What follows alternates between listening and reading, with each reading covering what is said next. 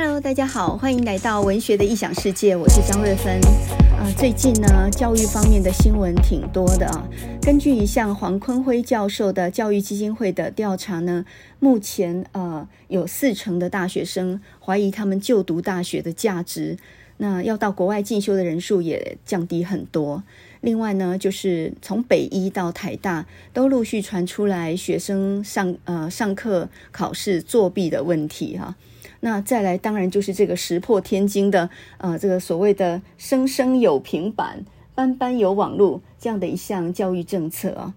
这一项呢，所谓“班班有网路，生生用平板”的政策呢，是行政院呃昨天抛出来的四年两百亿的计划。那么这一项全面推动数位学习精进计划，它是计划从二零。二二年开始，为期四年，编了两百亿的预算啊，叫做中小学数位学习精进方案。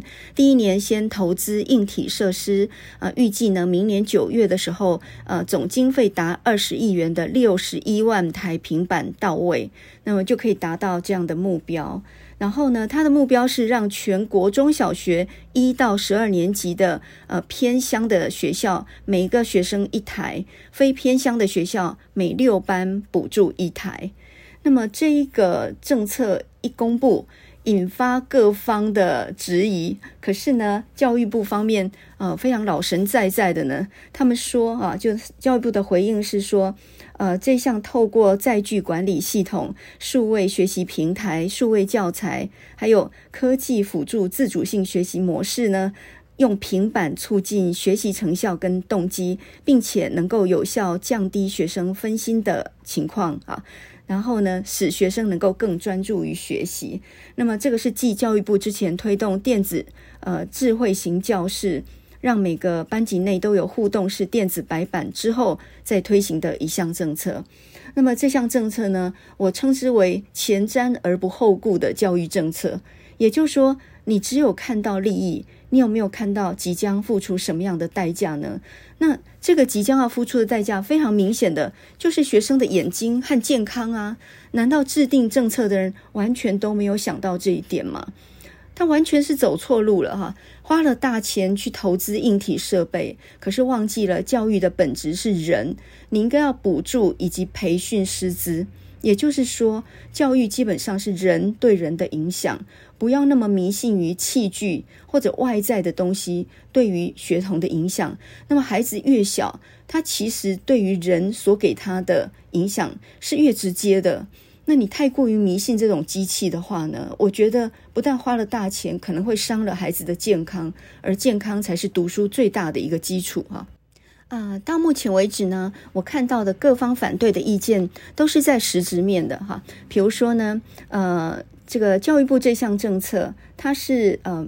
四年总共花了两百亿元哈，那么之前呢，前瞻基础建设计划已经花了一百五十亿元去强化那些所谓的智慧学习教室了，然后现在是加码的哈，这个四年两百亿是加码的，全部由中央政府负担，后续每一年还要投入十四亿元哈，充实数位学习内容等等等，还有什么频宽提升啦，各式各样的一些什么周边呃键盘 SIM 卡什么。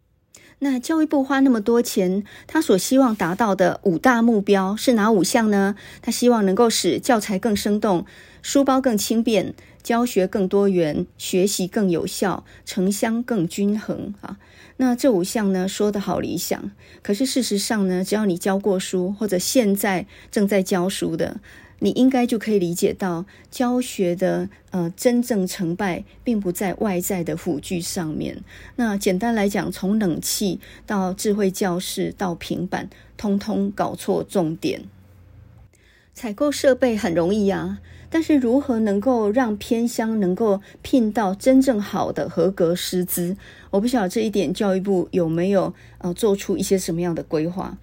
啊，我最近呢在报纸上看到有一位老师的投书啊，那么这个作者呢叫做林志汉啊，林老师，他是台南市的国中老师，我觉得他的想法真的是非常的深刻啊。他就说到呢，其实教育部在提升这些科技产品的同时啊，为什么不先问问教育现场的老师们到底需要怎么样的教学资源呢？首先，呃，我们要理解到，以美国或瑞典来作为例子，你就可以看到呢，数位学习这种网课的学习成效远不如实体教室。那么，美国跟北欧他们算是很先进的，呃，做这种数位学习的。呃，这样的一个开始的一个一个国家，但是呢，他们因见不远哈，你就可以看到，呃，很多研究都显示，其实有效的网课是很难预估的。那另外呢，就是平板教学的背后，就是你根本不知道学生到底学了什么东西。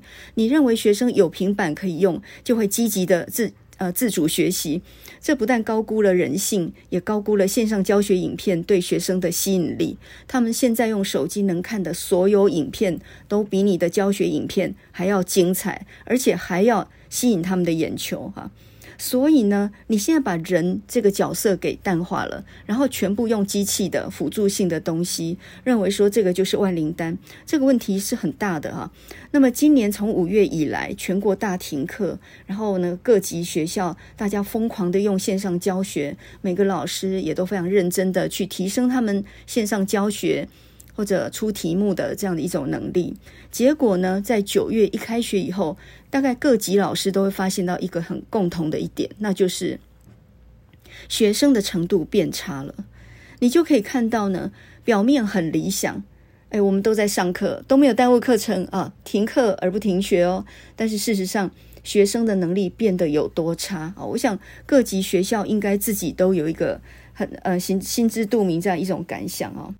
偏乡学校，它需要的不是平板诶，它需要的是怎么样能够有更好的师资哈，能够激发这些学生的学习动机，能够有效引导他们进入到这样的一个体制里面。所以还是人呢，也就是能否聘到好的老师去长期的而且很稳定的教学，去影响学生，那才是关键呢。我上个礼拜呢，在书店里面看了好几本书啊，然后真的心里觉得非常有感触啊。首先第一本呢，就是呃唐凤。唐凤他谈 AI 以及数位的未来，那么这本书是蔚蓝文化在二零二一年十一月啊，就是最近新出的一本书。那么唐凤呢，以政府官员的立场讲到目前的社会啊，怎么样用网络，然后改变了很多事情啊，包括呃，他颠覆了媒体，他颠覆了社交，他当然也颠覆了教育。我们应该共同迎向。呃，AI 以及网络数位的未来，哈，这个概念是对的了，哈。我也觉得唐凤他的那种非体制内的学习以及他的成长史，啊，非常值得关注。那同时呢，你去读一下那个十一月份的《天下》杂志啊。那这一期的《天下》杂志，它也是以破坏式的学习来作为它的主题报道啊。那么从今年五月开始，呃，不管是主动的或被动的，每一个教育现场都面临到非得线上不可了。也就是不管你熟不熟悉这一套。你都得研发出一个技术来，不然你的教学就没有办法继续啊！不管是上课或考试，不会也得会就对了。那么五月以来这大半年呢，呃，这一场破坏式的学习几乎颠覆了百年来的教育，呃，这也是决战数位未来的一个关键哈。那以后呢，要当老师的话，你一定要熟悉数位学习工具啊，呃。讲白一点，就是你如果数位科技不能融入教学，没有这种能力的话，大概恐怕是要被淘汰掉的师资了哈。那呃，前瞻计划在全台建置了四点二万的智慧教室，什么电子白板啊。你就可以理解到，现在的教学当然比较多元化了哈。在十一月份的《天下》杂志里面，我们可以看到很多有热诚的老师，他们推动很多改革。那么这种多元的学习哈，这种很活泼化的教学，是很值得鼓励跟学习的哈。我自己读完也觉得受益很多啊。那么这种混成式的学习，包括远距、线上、实体，这些是每个人都要学，没有错。可是。我们要学的同时，也不要太迷信它哈。当全世界都认为说科技可以颠覆一切，包括媒体、零售业、社交、教育的时候，呃，有一个美国 MIT 的一个教学的主任哈，叫做莱克主任。那么他呢，就是呃建置最早的一套教学系统研究室的，也就是说，他投入到 MIT 美国麻省理工学院的网络学习这样的课程已经十几年了。他是超前部署啊，哈！我们是五月才开始急慌慌的开始去着手这些东西。可是这个莱克主任呢，他已经在学校已经投入网络教学十几年了，他却把这一个科技改改变社会这样的一个想法呢，给泼了一盆冷水。他怎么说呢？他说：“我们看到的现实完全不是这样啊！”所以呢，这个莱克主任最近写了一本书，叫做《失败的颠覆》。副标题是“为什么只靠科技不能改变教育？”我觉得这本书建议那个苏贞昌读一下，或者教育部长潘文忠也读一下啊。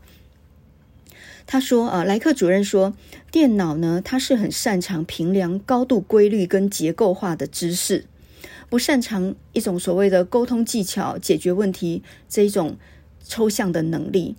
那么对于教育来说呢，科技只能在特定情况下解决特定的问题，所以呢，呃，要在传统教育之间跟科技数位之间做自由切换，事实上有困难的。那我们白话一点来讲，就是科技只能部分辅助而已，它没有办法全面取代传统式的教育。再讲白话一点，那就是书还是要由人来教的，你不要指望那一大堆电子。白板还有数位媒体这种数位课程就能够把学生教到非常厉害。那么另外呢，呃，我还想分享一本书，也是最近十一月才出版的一本新书哈。大是文化，大是就是大是大非的大事哈。十一月才出版的一本书，那么这本书也是一个翻译的书，叫做《疲倦的青少年》哈。那么这个作者呢，叫做菲利普·费雪，这是美国的一个呃精神科的医师啊。那么这本书，我觉得读完之后啊。对很多老师都有非常大的帮助啊，那就是如果你在教学现场，你看到现在的学生是奄奄一息的哈，或者无精打采的，或者昏昏欲睡的，呃，或者呆若木鸡的，那么这一种呢，你很想骂他，对不对哈？但是如果你问他，那你只要问他一个问题哈，你问他说：“你昨天有睡眠睡满九个小时吗？”大部分的学生，哈，我给你打包票。一般如果有四五十个学生的话，大概九成以上都没有睡满九个小时。以中学生来讲，哈，是应该睡满九个小时的；以国小学童来说，应该睡满十个小时；以成人来说，每天至少要睡满七到八个小时。很多老师自己就，我自己都没有睡满七到八个小时了，哈。所以呢，呃，慢性疲劳症其实是。现在的人普遍的现象，老中青都一样哈。老师没睡饱，小孩也没睡饱，在这种情况底下，你有什么白板都没有用了哈。白板跟平板也救不了你了。所以呢，什么叫做慢性疲劳症？我们可能要理解一下哈。为什么现在的青少年普遍是这么样的疲倦的呢？他们下课是趴在桌上的，以前下课是到处捣乱的，到处讲话的，闹到你没有办法上课，必须制止他们的。可是呢，现在从中学到大学，我相信很多老师应该有同感，就是现在的学生下课的时候，他普遍是奄奄一息的，他趴在桌上，或者整堂课你只看到他的头发而已，从头到尾就没有看到他的脸的。哈，那么为什么学生会累到这种地步呢？哈，呃，这本书《疲倦的青少年》他就讲到，长期的睡眠不足导致于一种慢性疲劳症。那事实上，这是一种自律神经失调，哈，他其实很累的，但是他睡不着，他常常有一种心跳加快的感觉，哈。那么，如果你是老师的话，当你很气那些学生呢，呃，怎么讲他都他都充耳不闻，哈，然后呢，精神没有办法集中，呃，怎么考都考得很差的时候，如果你理解到他是病人的话，那你可能就要从生气转而对他的同情。这是一个每天都睡不满九小时的青少年，而他的身体还在发育，他每天每天都没有办法睡饱的时候，他其实是自己没有办法控制了哈，也就是说，身体跟心灵一起自律神经失调了。那么在呃菲利普费雪博士的研究里面。他就呃有一个专有的名词哦，医学的专有名词叫做 POTS 哈，这种症候群，他就说到呢，普遍会有这种情况，就是他常常会感到头晕，他记不住东西，他很累，但睡不着啊，他没办法专心，呃，你叫他突然站起来的时候，他会心跳过快啊，不耐久站。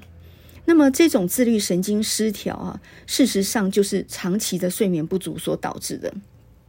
也就是说，呃，长久以来压力很大，然后休息不够哈。那你想想看，呃，现在的三 C 产品，还有各式各样的学习，呃，数位的这些东西啊，学习历程档案，一样样都要上传。你看起来不难，可是每一样都要很大量的时间。那么，当在做这些东西的时候，它无形中压缩自己休息睡觉的时间，甚至它是关掉平板、关掉电脑之后，倒头就睡的。但是在正常的睡眠里头，呃，睡前是不可以受到蓝光刺激的。也就是说，你的眼睛，因为呃，你的那个你的脑中的松果体要分泌褪黑激素，那你的眼睛受到蓝光的影响的时候，是那个褪黑激素是会减少的。所以其实躺下去，但是是睡不着的。所以呢，嗯，以前是电视，现在是电脑、手机这种三 C 产品哈。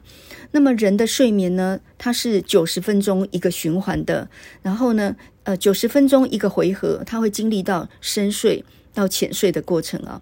那么深睡的时候就是非快速动眼期啊，我们叫做 NREM。那么呃，浅睡的时候呢，叫做快速动眼期啊，眼球是会移动的，但身体是麻痹的，这个是浅睡的状态。那么这个通常也就是做梦的时候啊，叫 REM。所以呢，深睡期加上浅睡期，这样子加起来是九十分钟一个回合啊，这就是一个循环。那么人正常的睡眠必须要经历过四到五个九十分钟，也就是说，完整的四到五回合之后，你才能够真正呃洗去疲劳，然后才能够真正更新你的记忆。所以，当一个学生读到三更半夜，很认真的背到三更半夜。但是呢，因为没有睡饱或者睡眠情况很差，你第二天早上起来还是考得一塌糊涂，就是这样的原因。因为你背到脑子里的东西，他完全记不住啊。所以呢，晚睡没有用哈，晚睡是不划算的。简单来讲就是这样哈。那么这种自律神经失调呢，呃，你检查它的各个功能都检查不出异常，但是呢，就是它的各个呃神经系统是没有办法联系的。你讲什么他都没有听见，你讲什么他都没有反应。那么这一本《疲倦的青少年》这一本菲利普费雪医学博士他所写的一本书里面，他就讲到说呢，人体是一个非常复杂的器官，你应该把它想象成一个很复杂的交响乐团哈。那我们的呃这个交感神经跟副交感神经是要互动协调的。交感神经呢，负责动作啊，快速的动作，比如说战斗或者现在该逃跑哈那种即刻的动作。那么副交感神经呢，它负责消化道、肠胃道，比如说血流应该流到哪个方方向。那么这种东西不是你能够集中注意力去控制的哈，它自己就有一套系统。那么通常来讲呢，交感神经跟副交感神经会互动、会协调。那么，当这两个没有办法协调运作的时候，你想象一个交响乐团，呃，这个那个吹笛子的跟打鼓的两边协调不起来哈，那你想想看，长期下来呢，就会感到失序哈，也就是非常非常的疲倦。那么这种疲倦呢是没有办法解决的啊。但是呢，呃，一般来讲，运动是可以治疗这种慢性疲劳的啊，也是治疗慢性疲劳的关键。但是这样的长期没有睡饱的人，他是累到没有办法运动的。你不相信有人会累到没有办法运动哈，或累到没有办法睡？你明明已经躺到床上了，但是你的脑袋关不了机，所以没有办法达成有效的休息。所以你的身体跟大脑还必须同时关机，才有办法深睡耶。所以呢，呃，身体是一个很很复杂的机器哦。那当你把它给搞混乱掉以后呢，你的身体就是失序的。那么长期下来，这个就叫做慢性疲劳症啊，也叫做自律神经失调。那么呃，我们就可以看到，现在在教育现场，我们看到的学生是一心多用的，他们已经习惯多工处理了。我举一个例子啊，不晓得各位老师。有没有人很不幸跟我一样遇到这样的状况的？就是，呃，上课的时候呢，我放一部好看的电影，然后呢，在教室关了灯，用大荧幕播放一部很精彩的电影，而且呢，我说了好好看啊，等一下呢，看完之后回去要写作文啊，也给了这样的一个看电影这个活动一个很正常、很正当的一个你必须专心的理由。结果呢，关完灯，打开荧幕以后。我赫然发现，有一大堆人，上面是大荧幕，下面是小荧幕，他自己就拿着一个手机，他在忙什么呢？诶，上头都已经在播很精彩的电影了，他在忙什么呢？他打开自己的手机，然后用呃查查询的方式，他在查那种古阿莫五分钟啊，或什么那种几分钟讲解电影那样的那样的呃那个节目，然后他想要五分钟搞清楚这部电影在说什么。然后呢，查完之后，我就注意到一个学生，他查完之后，哦，知道这部电影在写在讲什么了。他关掉手机，他趴下来睡觉。也就是说，他想要用一种捷径的方法，可以这两个小时不用看电影，然后他很快就知道了结论，并且他就知道怎么写这个作文，他能够交差。然后这两个小时他就拿来睡觉。我看着这个学生哦，我突然心里面百感交集哈。以前我们念书的时候，老师教得很老古板，听得昏昏欲睡，我们也还是认真听的。可是呢，你现在就是连播电影、好看的电影都吸引不了他的眼光了。他只想五分钟解决，他知道回去怎么样去扯出这这个电影的心得出来就好。他这两个小时打算拿来睡觉，他可真是累到一个不行了呀！他累到连娱乐都没有办法了。所以，我们刚刚说运动是治疗慢性疲劳的关键嘛。可是这种人是累到没有办法运动，他也累到没有办法看电影了，他累到没有办法娱乐了，因为他现在只剩下趴下去睡的这种可能性了。这时候你应该很气，还是应该可怜他呢？啊，这就让我想到呢，一般在医院里面，我们可以看到那个急诊室有人暴冲的哈，有些病人、呃、非常火大的、不耐烦的，然后甚至去会去打医护人员的哈这一种。那病人不讲理的时候，暴冲的时候。你就很少看到医生或护士去控告这些病人哦。那为什么医生跟护士普遍不会去告这些病患呢？即使被打也不太告他，因为他们知道他是病人嘛。所以呢，在教学的时候也是一样。如果你知道这些学生是病人的话，你立马绝对不会生气，而且你会转而同情。也就是他每天都睡不满他该睡的时候，而且。他还在发育，他的身体在发育，身体跟心灵是联动的嘛，所以呢，他的身体是在一个很高压的情况底下，你怎么可能能够指望他的大脑运作是正常的呢？啊，那假设他趴下来睡，怎么样都叫不醒，你呢，一定要旁边的人把他摇醒的话，接下来大概就要拿球棒打人了啊！啊，因为这种情况是非常容易被激怒的，他会情绪暴走的，他自己也也不能控制的耶，所以呢。呃，目前我觉得老中青不不是只有青少年啊，我觉得很多人其实都是在没有睡饱，然后长期慢性疲劳所引发的自律神经失调底下，做出很多失序的行为。但是，一般我们社会大众都不知道，这是应该要医生介入的一个领域。很多人都只认为说，哦，教育不良啦，啊，然后呢，社会风气不佳啦，不是的。那个是医学的范围啊，也就是说，呃，教育不能不理解医学啊。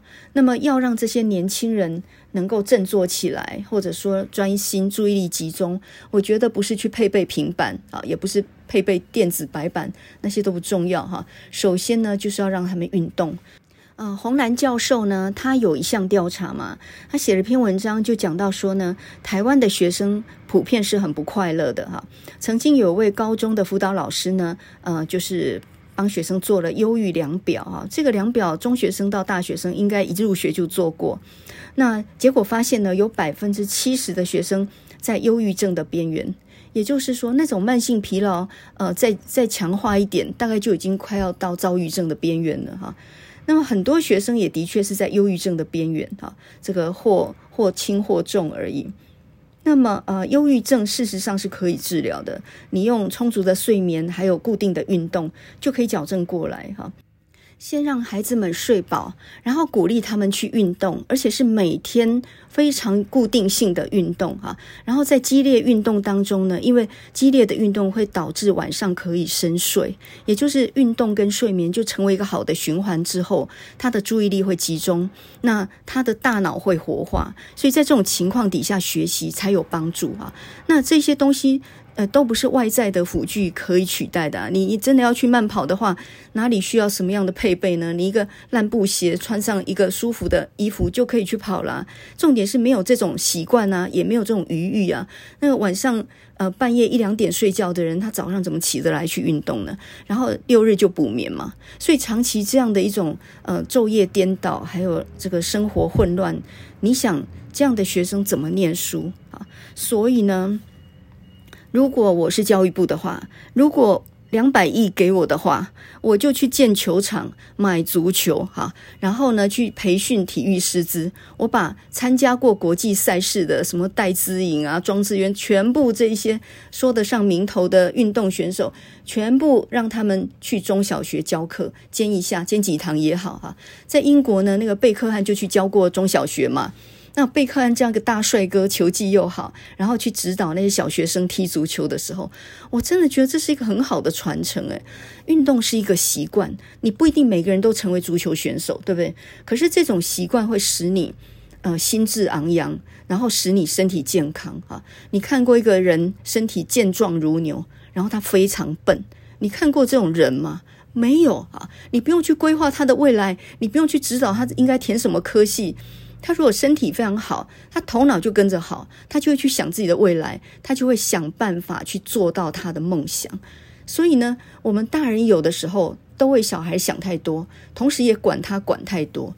你为什么不还他一个健康的身体？你多给他一点余裕，让他去读点闲书，让他去打球啊！你不要担心说哦，一个下午没有排课，他就荒废课业。你怎么会这样想呢？小孩去玩，他也是在学习呢，那是很重要的一个过程。越小的孩子，越是透过玩去学习的。所以呢，两百亿可以买几个足球，可以建几个球场啊，然后呢，聘大量的师资去影响这些小孩子养成体育的习惯。我听我妈妈说，那时候他们是日本时代啊，哈，日治时期的时候，那我妈说他们那时候念小学的时候，日本非常重，日本的教育非常重视运动，然后常常呢就是上课的时候，就跟这些小朋友就说啊，好，等一下全部都运动场集合。那日本老师非常重视他们的体能，也就是拉单杠一定要拉五十下，连女生都一样这样训练哦。所以呢，以日本跟台湾来说，我觉得日本人还更有概念。也就是说，呃，我们从两件事可以看出来嘛。第一个就是，呃，日本的中小学，他们其实每天的营养午餐是由学生自己去弄的。诶，也就是说，甚至他们自己种菜啊，比如说这呃这个三年级。这次呢，种的菜，然后提供给全校的营养午餐，然后他们也兼厨，然后也也去参与这些呃煮菜的东西，然后呢，全部搬回来教室里面，呃，这个全部吃完之后吃得干干净净，还要做环保做回收，他整个的午餐就是一个学习。那我们不是，我们吃完之后一堆，反正有清洁阿姨去清扫哈，所以呢，学生是不负责清扫的。那日本是每一个东西都要你自己清得干干净净，做环保、做分类、做回收。他们的生活教育无疑是比我们还要正确的。那另外一个就是体育，日本非常重视体育哈。日本的中学很多现在还有相扑，就是请相扑力士到中学来啊，小学也有指导小孩子怎么样做相扑这种运动。那相扑这种运动是日本的国技嘛？不见得每个人都当相扑选手，但是呢，相扑其实不只是靠吨位取重的一种运动。呃，相扑叫什么？哈，这种运动呢，其实是要锻炼一种灵巧力的，有点像合气道哈。两个吨位都很重的人，怎么样保持灵活度？诶，这个东西是很艺术性的。我跟着我父亲看了很久的相扑以后。我终于有所理解，因为刚开始我其实不知道他在看什么东西。两个胖子在那打，然后呢，一个人把一个人推出那个圈子外就算赢。那这种运动太没有技巧了吧？这是在看什么？哈，就我爸不是诶，他非常着迷相扑，然后呢，他也买了好多的书在那研究相扑哈。我跟着他看，我都看出名堂来了。相扑这件事是这样的，首先你吨位要重，再来你那那不是肥肉哦，那绝对要练出肌肉来哈。你呢，这个重量两百公斤，全身都肌肉，你能想象吗？他不是肥肉诶，那扎扎实实两个吨位很重的人，嗯。你可能会觉得说，他多了十公斤，他就占占占赢面，不是哦，不是哦，你就可以看到很多小个子可以把大个子给扳倒的。我从发现这一点以后，就开始认真看。我发现人体型很大的情况底下，要灵活是一件很困难的事。他们的柔软度超好的，你知道每一个那个相扑力士全部都可以劈腿，诶诶，我们一般人还不能劈腿，他们可以劈腿，诶。那就真的很厉害，所以他的灵活度是非常好的耶。他可不是呆呆笨笨大胖子诶，不是诶哈。所以每一项运动都有它的优美跟柔软度，都有它的诀窍。然后相扑力士为什么要脑袋要梳那个髻呢？因为他们有时候后脑勺会往后仰，那这个时候为了怕碰到脑伤到头脑，所以他那个其实等于是一个垫，就是能够避免后脑勺着地的的一个伤害。所以呢，相扑力士为什么要去梳那个发髻是有道理的，不只是要要复古而已哦，不只是这样，那个运动是需要这样保护的。所以呢，你从外行看到内行的时候，才发现日本这个国家的教育其实比我们还有概念。简单来讲，台湾的教育太功利，而且完全都只看到表象皮毛，没有看到教育的内里。呃，最近呢，成大九十周年校庆，然后呢，赖清德啊，副总统赖清德，他以校校友的身份呢，去出席成大的校庆，然后他就在演讲当中指出，台湾教育呢，应该要从 I 型的人才，要能够变成 T 型的人才。I 型是什么意思呢？就是强调纵深啊。呃，就是专一单业的 I 型人才，但是随着科技的发展，十年后全球的工作都会有很大的改变，甚至会被科技取代，所以将来需要的是 T 型的人才。T 型就是从横线跟竖线组成的，代表深度和纵观全局的能力都兼备的这种人才。啊，讲白一点，就是整合性的人才了哈，也就是 T 型人才，就是整合性的人才。这卑之无甚高论。简单来讲，就是我们现在的教育要培养的，就是要把多种能力综合为为用的这样的人才。啊，不管你什么 I 型 T 型的哈，我觉得还是要先睡饱，好吗？先睡饱，身强体壮的，你的思考力就清晰，你学习力就强哈。所以呢，嗯，理想是理想，当然，嗯，T 型人才很需要哈。可是我我常常觉得。教育的政策其实应该是一个长远的，而不是一个现在这几年内做到什么。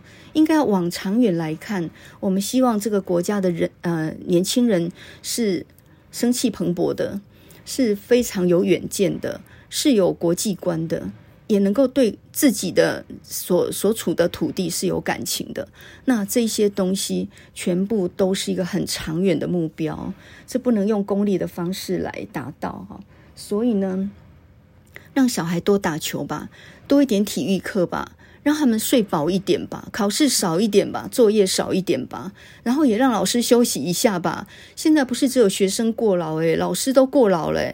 我觉得老师都没睡饱哈，所以呢，呃，学生要睡满九小时，老师至少要睡满七到八小时。哪个老师能够睡眠七到八小时？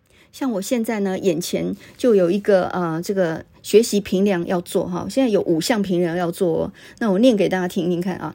新生适应性评量，这个期中考以前要完成；形成性授课意见调查，这个期中考以前要完成；还有总结性评量，学习呃课程学习情形回馈，还有教师自我检视课程回馈，以下三项全部都要老师填答，在期末考之前。送成绩的时候要完成，也就是说，我教一个一学期的书，我要完成五项评量，这是一班而已哦，每一班都要做五项。我要不要睡觉啊？我还要睡觉诶。那么我听说现在老师呢，很多人也都已经有过劳的现象哈。那么老师过劳的话，对学生的耐心也就不可能很好，对不对？那两边都都已经是慢性疲劳了啦哈。所以呢，呃，这个忧郁量表如果给老师们做，你认为这个数字会是怎么样的？哈，连老师都忧郁症了。所以呢，在教育的现场要应该要开放多一点权限给老师，呃，课程要多一点弹性，考试的方法也要多一点变化，然后让老师还原到他自己有教学的自主权，而不一定要填那么多的表格去符合那么多项的规定哈。那呃，老师跟学生如果都能够多一点空间的话，这个学习会更好。那我们回到刚刚红兰那篇文章，叫做《教养孩子要像放风筝》。那这篇文章除了提到现在台湾的学生非常忧郁之外，另外呢，他也很有概念哦。这个毕竟是脑神经的专家啊。那么他就讲到说呢，让孩子打球其实是一个很重要的事情啊。球类运动是训练孩子忍受挫折很好的方法，因为打球永远是有赢有输的，呃，胜败是兵家常事啊。这个小孩呢，如果习惯了今天输，明天又输之后，他对输赢成败就不会看得那么重，输习惯了嘛，哈，那么总是屡败屡起嘛，对不对？反正呢，有明天就有希望啊，而且呢，输习惯了以后，你会发现，其实呢，胜败并不是运动的主主要的目的啊，也就是你在打球的时候，他有他的成就感跟快乐嘛。那么这种人生观呢，如果从小建立的话，我觉得它是一种内隐的学习，它就储存在你的神经连线上面。你一场考试失败，你不会去自杀的哈。你什么什么事情遇到挫败，你不会不能接受的，因为你的耐受性强嘛，你的心脏大颗啊，然后你的你的那个呃，就是能够忍受失败的能力就很强。所以人生很长，我们可能要培养小孩的是一种能力，而不只是技巧而已。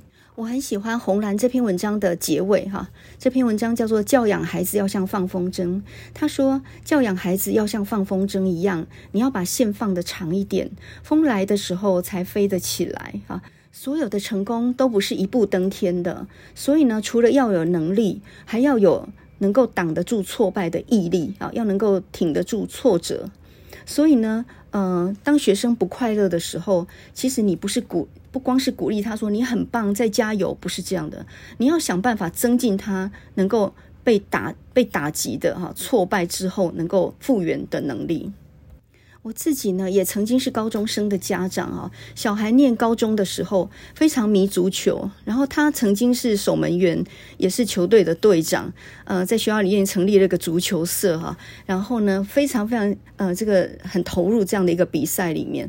那据我所知呢，他们这个高中呢，好像输的是比较多的，也就是屡败屡战啊，屡战屡败。然后呢，每次回来不但是。全部都是油，呃，都是泥污的那种球衣，全身都是土，而且呢，全身都是伤。然后那时候我看他都已经快要升高三了，成绩一塌糊涂，我就说你不要再玩了吧，哈，呃，赶快收心，不然你要怎么考大学啊？结果呢，这小孩不愿意听我的，哈，他就是坚持要参加足球社，把门关上，然后不要我管他这样。后来呢，我偷偷在他上课的时候跑去他的那个房间去收拾垃圾桶，才发现。好多人造皮啊，什么那些自己受了伤，然后呢，自己在里面擦红药水啊，这这些，然后我倒垃圾的时候，一方面是很心疼的，那一方面我突然想到一件事情：如果受受这么多伤，吃那么多苦，他还能够不放弃这一项运动的话，那么就显然他也是一个毅力很坚强的人，不是吗？我本来很想打人的，考的那种成绩。可是我后来想一想，如果你去看他的优点，那还真的是一个很有毅力的人呢。拿着这个毅力，如果能够发挥到好的方向去，找到目标的话，哦，那这个人会很有前途的呀。所以呢，如果我现在在那边讲难听话的话，只会撕裂亲子的关系啊。那我何不呢？想办法，呃，稍微理解一下他的处境，然后用鼓励的方式。所以呢，我慢慢的去理解到，每个孩子都有自尊心，他也有他的坚持，他可以吃那么多苦，受那么多伤，他也不要放弃足球的话，那他以后有目标，你担心他没有办法吗？他的能力比你强多了哈。所以呢，呃，身为家长或者是老师的人，有时候要侧面观察一下这个小孩有没有优点。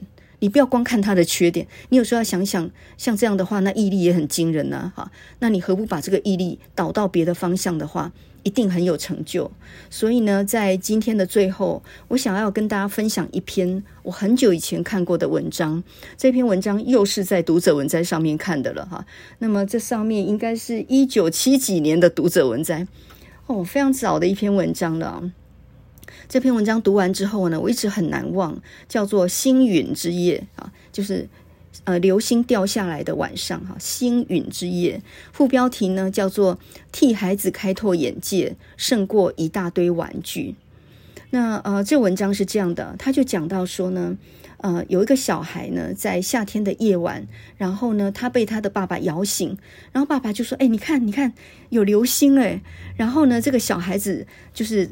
晚上的时候就大开眼界嘛，哈！每一年的八月夜晚总会有流星的，这是一个呃一个宇宙的一个意象啊。所以呢，这个爸爸三更半夜把小孩摇起来，只是要让他看到一个非常美美妙的情景啊。那这个小孩就有这样一个爸爸，就是。他宁可帮他请假，然后带他出国去玩，增长见识哈。另外呢，呃，他小的时候虽然没什么钱，没什么玩具，可是他爸爸永远都会带着他去做一些有意义的好玩的事情。比如说呢，他爸爸曾经跟他呃讲解一本小说，然后那本小说讲的是牛津大学里面生活的故事。然后呢，他告诉他爸爸说：“哎，这本小说真的很有意思。”他爸爸就说：“那你为什么不不自己考虑去那边念书呢？”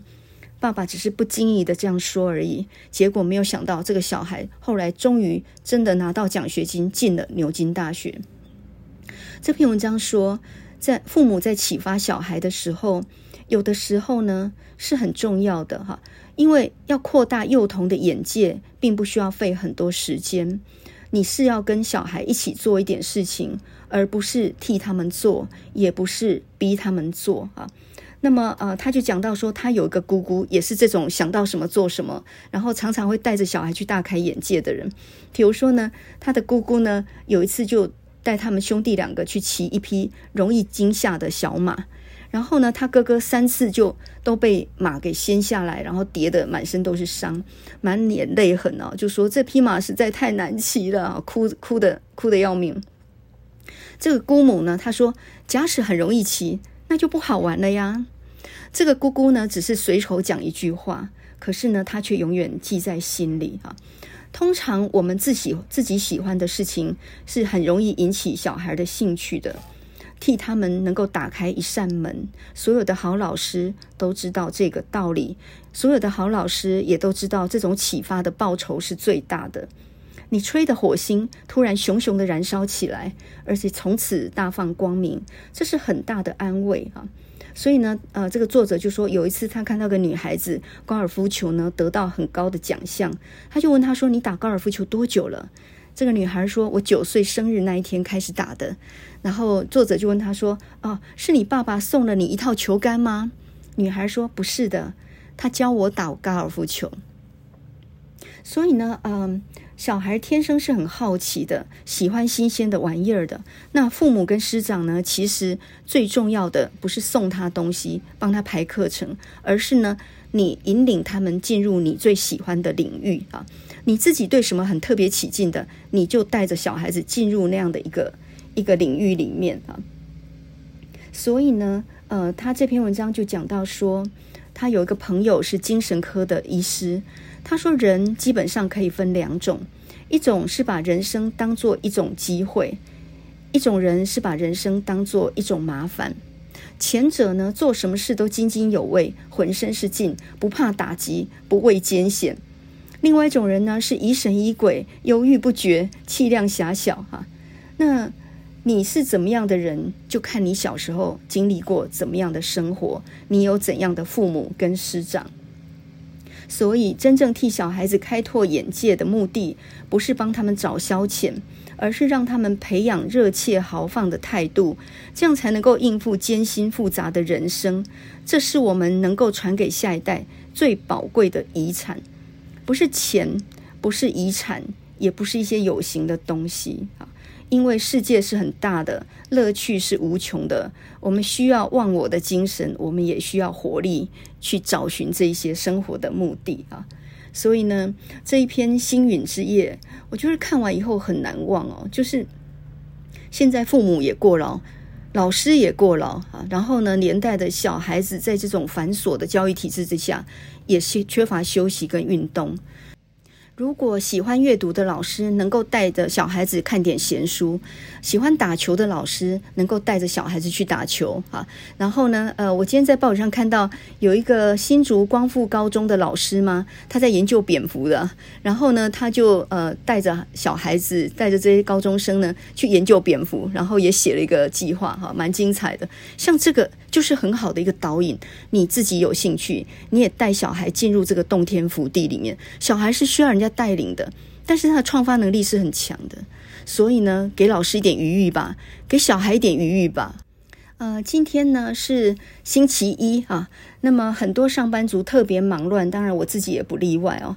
那在这很忙乱的星期一当中呢，呃，我们常常会想到那个呃，有一首歌非常的有名，叫做呃《Manic Monday》哈，令人抓狂的星期一。那这首歌是一九八五年美国有一个摇滚乐团叫做 The Bangles 哈手镯合唱团。那么这个手镯合唱团呢，它是四个漂亮有型的摇滚歌手哈，那么如同掀起一场洋娃娃革命一样的，他们穿着重金属的配件皮裙哈，然后非常青春活力，充满自我主张。那这首歌希望能够呃提振你星期一工作的士气哈。那我们现在就来听这首 The Bangles 唱的《Manic Monday》。